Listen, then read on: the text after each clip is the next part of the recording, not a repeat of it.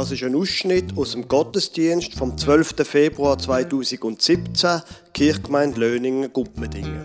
Sie hören die Geschichte von Zachäus aus Lukas 19, erzählt vom Pfarrer Lukas Huber, und die Predigt über die drei Begriffe Believing, Belonging und Behaving.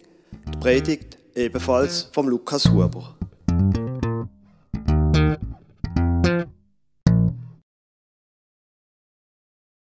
Jesus hat in den letzten Monaten und Jahren sich einen Namen erarbeitet. Er ist durchs Land gezogen, er hat Menschen geheilt, er hat Menschen geholfen, er hat den Menschen von einem Gott erzählt, der so ganz anders war als die Art, wie die Leute am Tempel von Gott geredet haben, wo gesagt haben, wenn ihr euch nicht anständig aufführt, dann werdet ihr alle einmal Jesus hat von einem Gott geredet, der die Menschen lieb hat.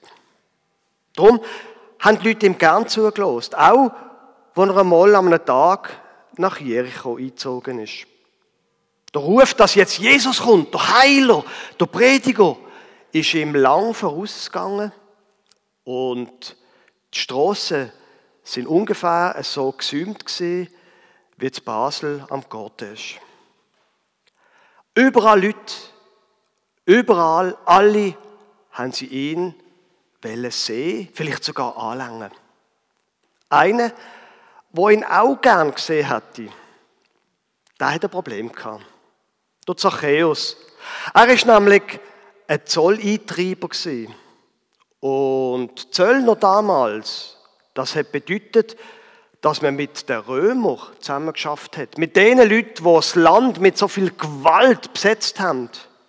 Zöllner, das hätte so funktioniert, dass die Römer die Zollstationen ausgeschrieben haben, den meistbietenden angeboten haben und die Leute, die dann den Zuschlag bekommen haben, haben natürlich das Geld zuerst müssen wieder reinkriegen, was sie haben müssen den Römer zahlen.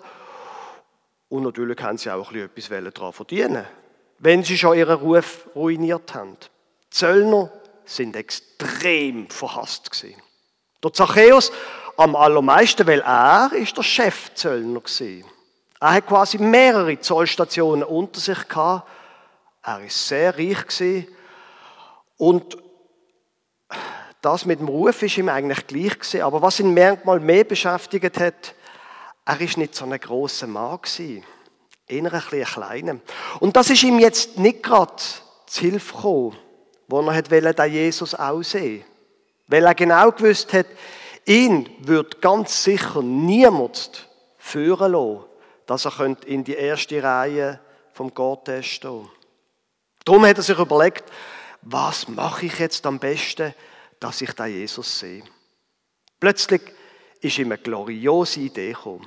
Er hat genau gewusst, um eine Hausecke dort, dort beim Haus von Markus, dort hat es einen Maulbeerbaum. Dort kann er raufklettern. Schnell ist er hinter der Reihe der Leute dort angerannt und er ist, ja, das mache ich jetzt vielleicht lieber nicht, er ist auf jeden Fall auf den Baum aufgeklettert und von dort aus hat er eine tipptoppe Aussicht gehabt. Langsam, langsam ist Jesus eingezogen. Langsam durch die Reihe. Alle haben ihn anlängen, mit ihm reden, irgendetwas von ihm wollen. Der Zug ist ganz langsam gegangen. Aber dann, nach einer gewissen Zeit, ist er immer näher gekommen, der Jesus. Und der Zachäus ist ganz gespannt auf seinen Baum und hat runtergeschaut. So speziell sieht der Jesus aber gar nicht aus, hat er gemerkt. Ein ganz normaler Mann mit normalen Kleidern. Was ist denn das nur Spezielles an dem. Wo Jesus unter einem Baum vorbeigeht, passiert etwas ganz Merkwürdiges. Er schaut nämlich auf und sagt, Zachäus, bei dir muss ich heute zu oben zu Nacht essen. Bei dir, ich muss einfach. Und schon ist er weitergegangen. Was? Was hat er da gesagt, der Jesus? Bei mir zu Nachtessen? Ja, also gut. Schnell ist er runtergeklettert, ist heimgelaufen in der zweiten Reihe und hat seinen Diener gesagt, jetzt müssen sie aber also, also alles auffahren, was sie an gutem Essen haben. Und das Essen, das ist dann wirklich gut gewesen. Da hat es dann also nur das Beste gegeben.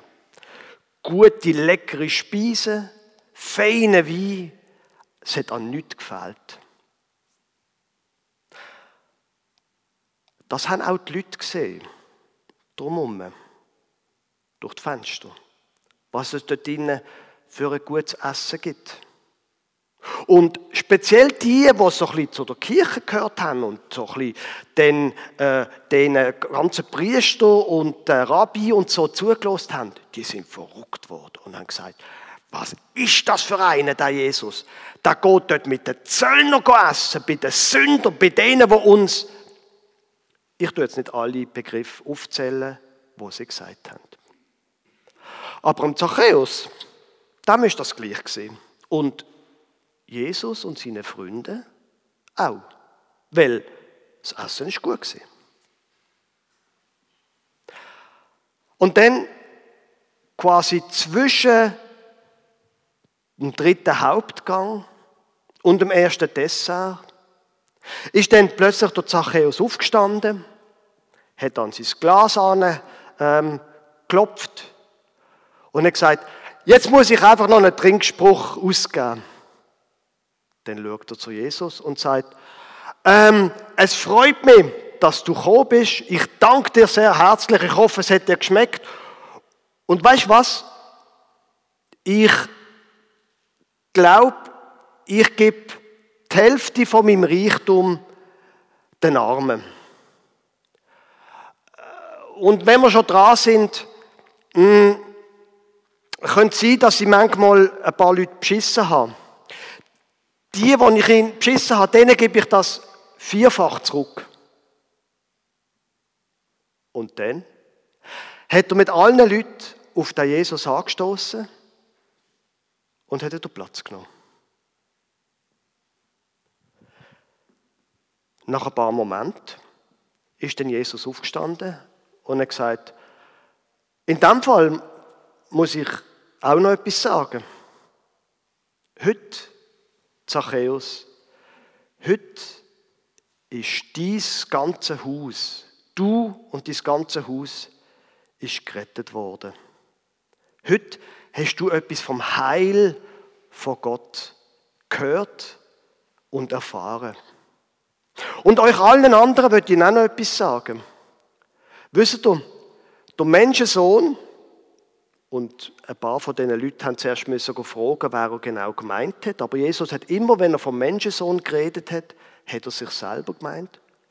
Der Menschensohn, der ist gekommen, um zu suchen und finden und retten die, die verloren sind. Liebe Gemeinde, wo gehen wir eigentlich als Kirche an? Die Frage hat mich in den letzten paar Jahren ziemlich beschäftigt. Wo gehen wir eigentlich an? Es gibt da ein paar Sachen, wenn man ein bisschen recherchiert, wo einem dann auffallen. Und um das soll es in dieser Predigt jetzt gehen.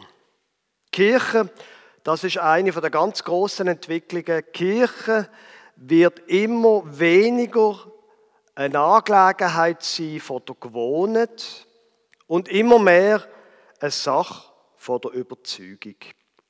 Früher, sagen wir vor 50 Jahren, da hat man einfach dazugehört. Wenn man in einem reformierten Gebiet aufgewachsen ist, ist man einfach reformiert gewesen. Und im katholischen Gebiet katholisch. Es ist ganz klar gewesen, man hat zur Kirche einfach dazugehört. Heute ist das nicht mehr so. Es ist es nicht mehr so bis zu einem ganzen extremen Maß. Nicht bei uns im Klecki. Aber in Ostdeutschland zum Beispiel, da gehören ungefähr noch 15 Prozent der Bevölkerung zu einer Kirche. Aber wir müssen gar nicht erst in die, in die ehemalige DDR gehen.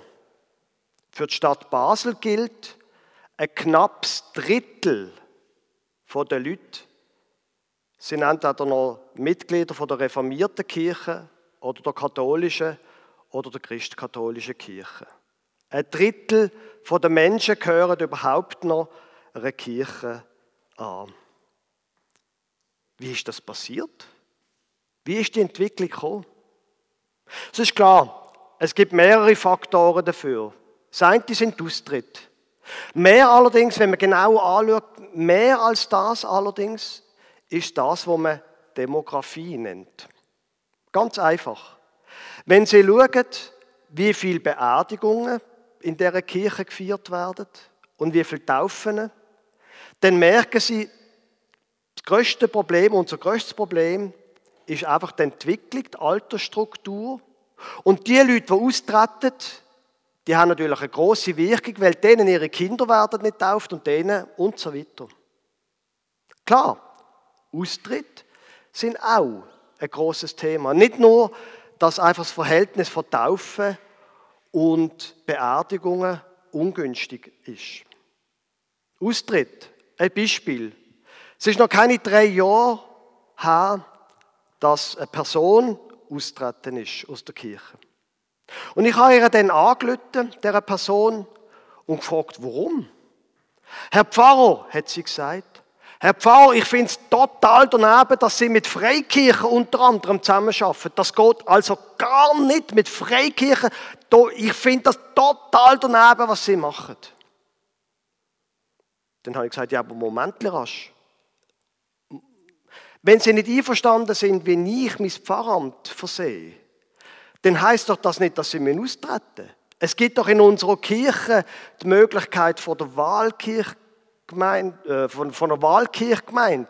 Wenn Sie nicht mit dem Ortspfarrer einverstanden sind und ich werde meine Haltung wahrscheinlich nicht ändern, dann können Sie doch einfach Mitglied sein in einer anderen Kirche. Äh, Beringen, Neukirch, Siblingen. Ja, wissen Sie, sagt die Person, so wichtig ist mir es eben auch nicht. Austritt sind ein Problem.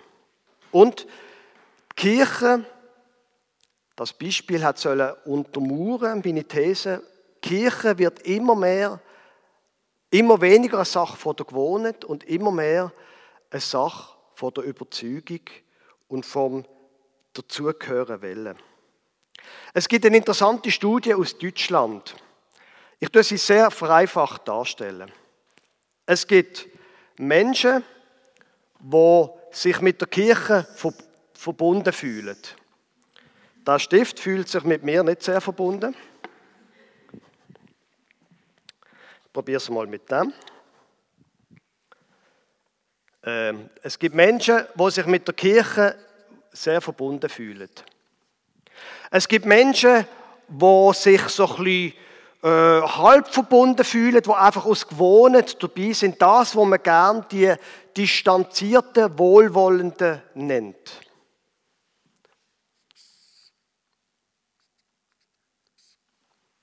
Und es gibt die Leute, die der Kirche gegenüber kritisch eingestellt sind.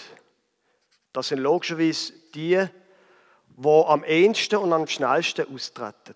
So, und jetzt wird es interessant. Die Studie, äh, jetzt muss ich gerade schauen, 1992 bis 2012, die hat gezeigt, dass der Teil der Leute, die sehr kritisch sind und wo kurz vor dem Absprung steht, dass der größer wird. Ist eigentlich nicht wirklich sehr überraschend. Viel interessanter ist,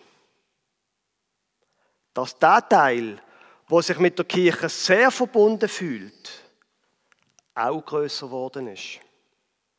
Und der Teil, wo am stärksten unter Druck gekommen ist, wo nämlich von 32% äh, auf nein, von 33% auf 25% zurückgegangen ist, ist der von der wohlmeinenden Distanzierten. Verstehen Sie, was ich sagen damit? Wir können uns als Kirche, wir sollten uns nicht zu fest auf die wohlmeinenden, kirchendistanzierten Kirchenmitglieder verlassen. Der Teil ist der, der am meisten unter Druck gerät. Jetzt, haben schon seit ganz vielen Jahren sich Menschen damit beschäftigt, ja, wenn die Leute nicht mehr einfach so aus Gewohnen dazugehören, wie können wir denn machen, dass unsere Kirchgemeinde blüht, dass Menschen, neue Menschen dazukommen? Wie, was können wir machen, dass, dass neue Menschen zum Glauben kommen? Wie können wir machen, dass die Kirche wächst? Da gibt es drei Sachen dazu zu sagen. Drei Schritte hat man früher noch, oder sagt man, die Menschen, die in den letzten 50 Jahren zum Beispiel mit großen Evangelisationen probiert haben, Menschen zum Glauben zu führen, die haben gesagt, wir müssen eben so groß sein. Sie kennen das vielleicht noch, Zeltevangelisationen machen, damit Menschen anfangen zu glauben. Es sind leider englische Begriffe, aber manchmal ist halt die englische Sprache einfach sehr anschaulich. Darum sind die Begriffe jetzt englisch. Es geht darum, es geht um das Believing. Auf Deutsch heißt das, Menschen sollen zum Glauben kommen. Glauben wird nicht mehr einfach vorausgesetzt, sondern man geht davon aus, dass ein Glaube eine bewusste Entscheidung und ein bewusster Schritt ist, dass man sagt, ich glaube. Da gibt es ganz verschiedene Wege. Für das hat man große Evangelisationen gemacht, vor 20, 30 Jahren. Und dann, wenn, wenn, wenn das wirklich passiert ist, dass Menschen zum Glauben gekommen sind, ist quasi der zweite Schritt eingeleitet worden, wo auf Englisch Belonging heißt. Auf Deutsch zur Kirchgemeinde, Gemeinde gehören. Menschen, die zum Glauben kommen, zählen sich zu der Kirchgemeinde. Aber dort fängt ein Problem schon an. Dieser Schritt ist nicht immer so einfach. Der Schritt, dass Menschen automatisch, wenn sie sagen, doch, das mit dem Jesus, das zählt für mich, dass sie dann sich auch zur Gemeinschaft zählt haben. Schon dieser Schritt ist nicht so einfach. Aber dann, dann kommt noch plötzlich, hat man gemerkt, noch ein drittes Problem dazu. Zu der Gemeinde gehören heißt zum Beispiel in den Gottesdienst gehen, aber Gottesdienst ist ja eine Stunde in der Woche. Und was ist mit allen anderen Stunden der Woche? Beim christlichen Glauben, das ist jetzt ein bisschen eine banale Aussage, da geht es auch um etwas Drittes. Ums Behaving. Kann man es eigentlich lesen? Es hat noch niemand reklamiert. Behaving heißt, ähm, hm, wie soll ich das nennen? Gut oder richtig leben. Wie lebe ich im Alltag? Ich komme zum Glauben, ich zähle mich zu der Gemeinde und dann fange ich auch an, mich so zu verhalten, wie ein Christ sich halt eben verhaltet.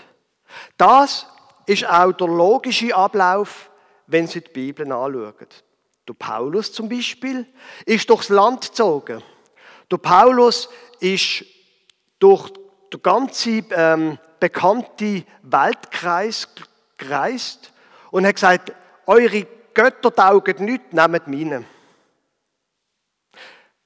Die Leute haben sich überzeugen lassen und sie haben Gemeinden gegründet, Belonging.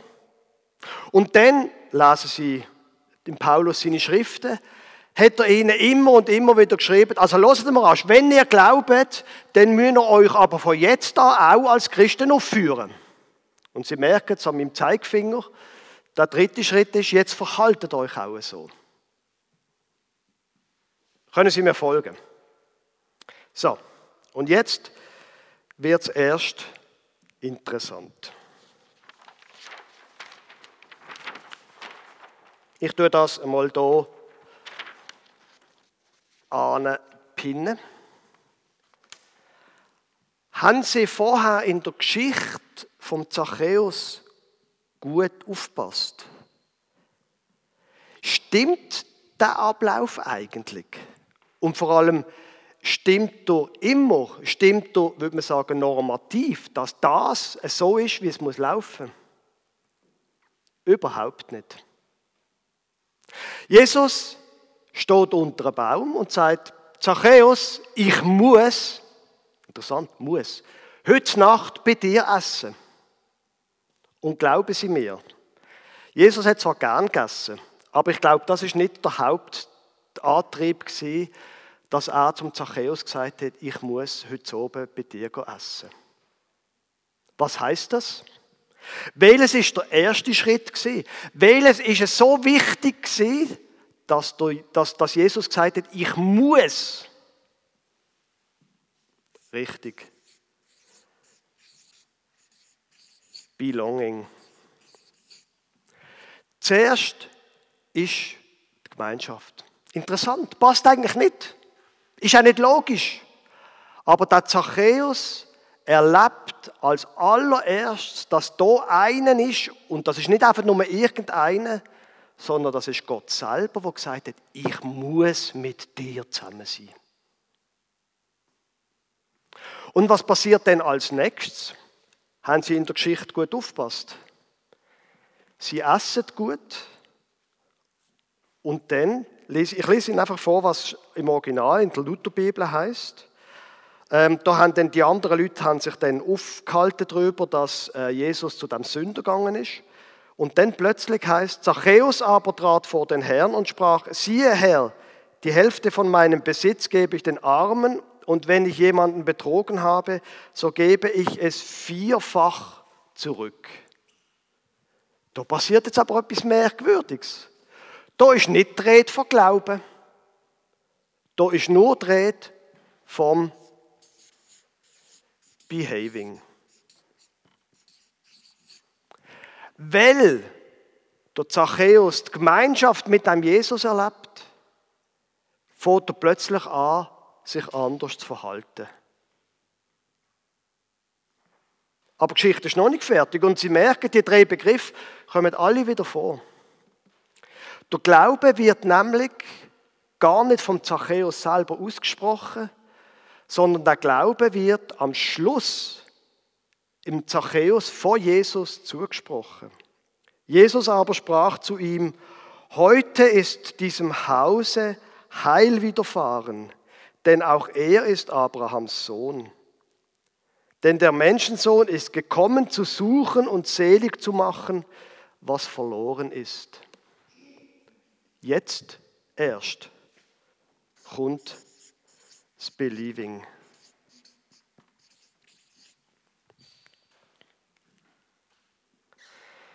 So. Und wenn wir jetzt das nochmal anschauen und auf die heutige Zeit übertragen, dann bedeutet das, vielleicht gibt es gar nicht einen wirklichen Ablauf, wo man sich darauf verlassen kann. Es gibt Menschen, die zur Gemeinde neu dazugehören. Es gibt Menschen, die glauben, weil sie eben zuerst Gemeinschaft erleben. Sie erleben nicht zuerst, dass ihnen jemand sagt, was sie jetzt zu glauben haben, sondern die Gemeinschaft kann am Anfang vom Weg stehen mit Christus, wo Christus auch mit ihnen geht. Ich habe gestern, gerade gestern, das war Zufall, einen äh, Podcast gelost ähm, von, und der Podcast ähm, mit Carrie Newhoff spielt keine Rolle, ist ein Kanadier, ein Gemeindeleiter, der einen Gemeindeleiter-Podcast macht. Und der hat ein Interview gemacht mit einem Amerikaner, James Emery White, spielt auch keine Rolle. Auf jeden Fall ist dort darum gegangen, wie können Leute zum Glauben kommen, die überhaupt keine Ahnung haben vom christlichen Glauben. Jetzt in einem amerikanischen Umfeld. Und der Herr White hat gesagt, Leute, die überhaupt keine Ahnung haben, Leute, wo man muss sagen, schau, die Bibel besteht aus zwei Teilen und es hat einmal einen König David gegeben und unsere wichtigste Person ist Jesus. Der Herr White sagt, wenn von diesen vollkommen unkirchlichen jungen Menschen jemand zum Glauben kommt, ist es immer über die Beziehung. Es geht immer eine Beziehung voraus. Das ist übrigens auch der Grund, warum das in dem Glaubenskurs, wo wir im Frühling vor Ostern machen, warum das in dem Konzept von Emmaus, wir machen einen Emmaus-Kurs, das ist einfach ein so Glaubenskurs, es gibt ja verschiedene Arten, wie man einen Glaubenskurs machen kann. Dort ist immer und immer wieder die Rede von Weggefährten. Dass Menschen mit jemand anderem in den Glaubenskurs kommen, obwohl sie es selber eigentlich nicht nötig hätten, obwohl sie eigentlich schon so ziemlich gut wissen, wie das ist. Aber sie gehen mit jemandem mit, wegen dem, dass die Leute nicht allein gehen, dass sie von Anfang an jemanden an ihrer Seite haben, jemanden, wo sie auch durch die Wochen einmal durch können sagen, du, aber das, was dort der Pfarrer oder wer auch immer geredet hat, gesagt hat, glaubst du das wirklich? Und wie ist das genau? Gemeinschaft, darum gibt es Stichwort Weggefährten. So, aber wenn wir jetzt am Spielen sind, Dann könnte man sich ja einmal überlegen, ja, ähm, ich tue es jetzt nicht mathematisch ausrechnen, wie viele Möglichkeiten gäbe es denn, wie man die Begriffe noch könnte ordnen Gäbe es denn auch zum Beispiel noch einen anderen möglichen Weg? Dass man nicht über die Gemeinschaft dazugehört? Und jetzt können Sie ja selber ausrechnen, welcher Begriff jetzt zuerst muss kommen.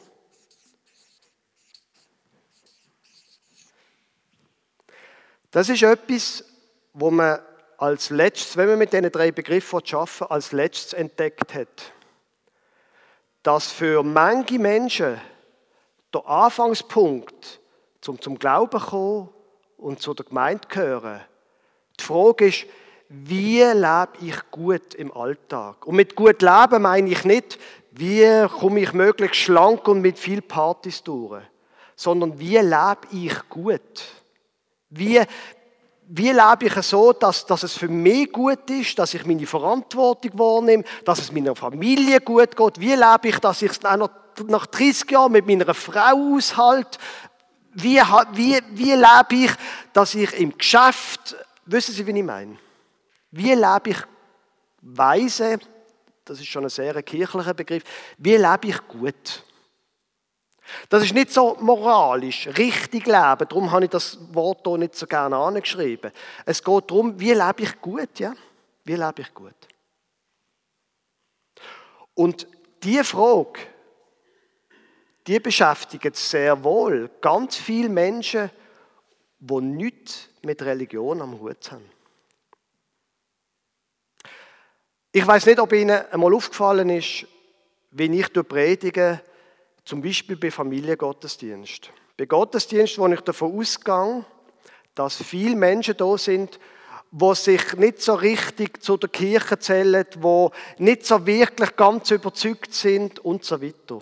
Das ist auch ein Unterschied zu dem, was ich jetzt gerade hier mache, an dem heutigen Sonntag.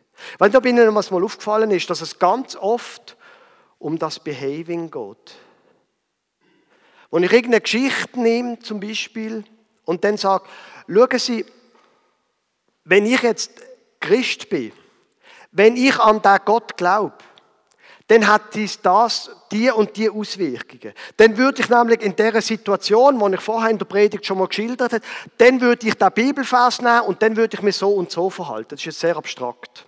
Sie können mir hoffentlich folgen. Und sonst in zwei Wochen ist der nächste Familiengottesdienst. Gut, das habe ich gerade ziemlich unter Druck gesetzt. Aber die Frage, wie lebe ich gut, ist in so einem Setting bei mir ein häufiges Thema. Weil das, sagen wir doch ehrlich, beschäftigt jeden Mensch. Wie lebe ich gut? Wie lebe ich im Frieden mit mir selber, mit anderen, mit Gott? Man kann auch auf diese Art anfangen. Das kann zum Beispiel sein in einem Gottesdienst wie ein Familiengottesdienst, das kann auch sein, ähm, Erwachsenenveranstaltungen, Bildungsveranstaltungen. Wegen dem Stichwort «Wie lebe ich gut?» gibt es auch nochmal in den Glaubenskurs einen sehr interessanten Ausdruck namens Probehandeln. Glaubenskurs sind mehrere Öben und speziell in den späteren Öben werden die Leute, die mitmachen, die teilnehmen, eingeladen, etwas einfach mal auszuprobieren. Zum Beispiel zu beten. Ja, irgendwann muss man einfach anfangen. Und dann sagt man quasi, schauen Sie, ähm, Sie können es einfach mal probieren und dann schauen Sie, was passiert. Probe handeln. Sich verhalten. Einmal etwas probieren, wo man gar nicht so richtig überzeugt ist, ob es denn auch wirklich funktioniert. Und ob man dann als zweiten Schritt das Glauben ansetzt, Believing, ähm, und dann das Belonging oder der andere Weg. Sie können die drei Begriffe so ordnen, wie Sie wollen.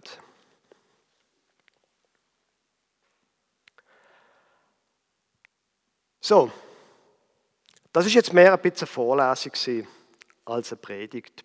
Und ich habe mir überlegt, dass ich über das heute möchte reden und nicht über den Perikope-Text unter anderem, Sie haben es wahrscheinlich gemerkt, weil das wie eine Art auch der Anfang soll sein von dieser Zeit vom Glaubenskurs als Schwerpunkt von unserer Kirchgemeinde. Wenn das stimmt, was ich am Anfang gesagt habe, und das ist statistisch gut belegt, dann kommen wir in eine Zeit, wo der Glaube eine Option ist unter vielen. Wir kommen in eine Zeit hinein, wo man Menschen gewinnen muss, die nicht einfach da sind. Aber wissen Sie was? Da Jesus, wo der Zachäus, wo das Herz vom Zachäus gewonnen hat, das ist der gleiche Jesus, der heute noch lebt. Und es ist die gleiche Botschaft. Sie gilt heute und sie gilt für uns. Und wenn da Jesus wo da mit dem Zachäus geredet hat, recht hat, dann gilt die Botschaft von Jesus, die Gemeinschaft und dass aus der Gemeinschaft mit ihm das gute Leben kommt, dann gilt das alles bis an das Ende dieser Zeit und von allen Zeiten. Amen.